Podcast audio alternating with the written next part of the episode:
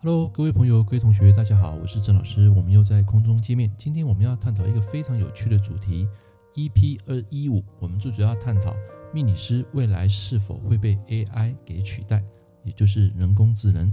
相信在今年啊，刚开始的时候，这个 ChatGPT 啊，非常的火红，对不对？那各位你们有试着去使用吗？我觉得不管是免费还是付费的，当然有一定的差别。但我目前呢、我还是用免费的。其实我觉得已经够用了。为什么？比如说平常我在写这个 podcast 的刚开始的这个音频简介，或者是说像我的课程简介，还有就是在这个直播那些简介啊，现在就是透过这个 ChatGPT 啊来帮我生成。那这个速度跟这个效应啊是非常的好的。为什么？因为它可以写出我所想要的一个简介内容，然后之后再去做一点修饰修改，那么就可以发布。那其实 AI 这个东西，你可以把它当成是我们的人类第二大脑。像我在做这个工作的时候呢，利用它来生成我的一些东西，就是使用这个第二大脑，然后再来做修改就可以了。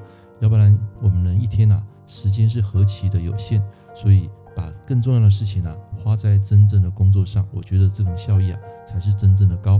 好，回归今天的主题。你觉得未来这个命理师是否会被 AI 给取代呢？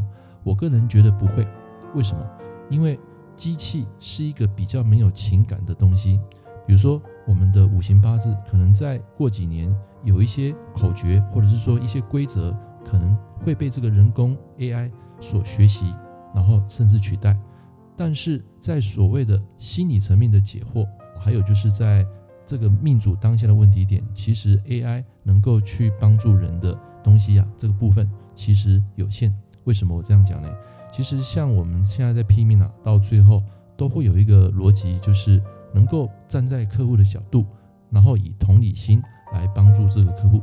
这个就是我昨天直播里面讲的“印心生比劫”，然后来比劫生食伤。好，这个印星来对应这个食伤。代表就是说，以同理心啊去关怀你身边的每一个人，有赤子之心，有恻隐之心。那么，我觉得这个东西是 AI 短时间比较难去取代的。就算它能够取代，感觉也是没有人的这个情感来的那么丰富。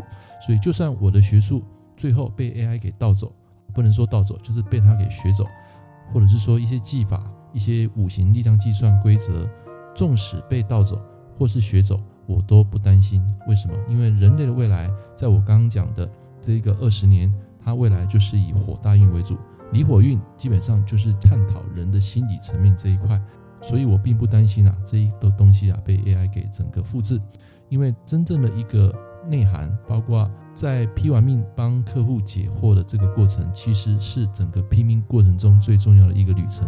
为什么我会这样讲呢？因为纵使你批到好运坏运。但是你没有直接去帮助到这个当事人，最后还是无疾而终。所以客户他要的就是说我未来该怎么做，怎么做才能够变得更好，包括在事业、财运，包括在家庭，包括在这个未来，他怎么让自己变更好？他其实要改变的就是他的里面的那个心态，还有他大脑里面的这个逻辑跟思维。其实这个才是我们在批完命真正所要讲的用神，就是帮助客户走出这个阴霾，然后帮助他能够更好。但是 AI 它真的能够取代这个部分吗？我觉得就像我刚刚讲的，它的温度、它的情感并没有像人类这么样的丰富。我觉得短时间要取代，就像我刚刚讲比较难。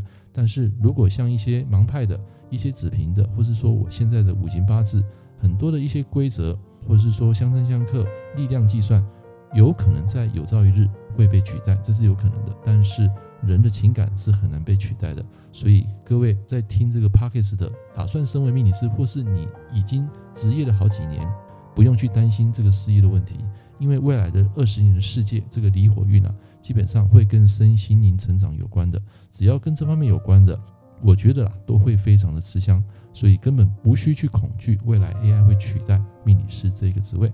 好，这个就是以上我跟大家分享的一个短音频，那也希望说。想要从事命理师或帮人家解惑的心理师，好，大可放心。好，以上这堂节目跟大家分享到这边。那如果你有一些想法，或者是说额外的一些 idea，欢迎在下面留言。我们下一堂课见，拜拜。